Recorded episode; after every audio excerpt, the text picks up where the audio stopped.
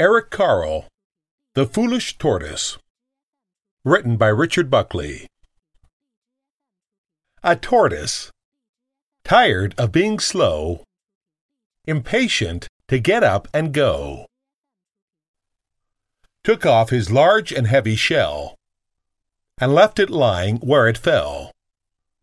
Hooray, he cried. Now I've been freed. I'll see the world at double speed. Though faster, he was not express, and his protection was far less. So when he heard a hornet's drone, the tortoise crept beneath a stone.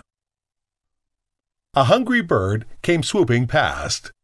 He looked so fierce and flew so fast.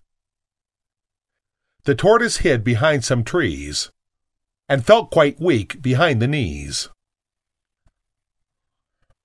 I don't feel safe. There's too much risk. If only I could be more brisk. He headed for the riverbed. A fish swam up. The tortoise fled. Along his way our hero went, and almost had an accident. A snake with open jaws slid near.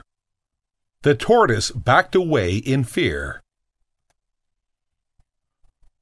A hare, a hound, a horse raced by.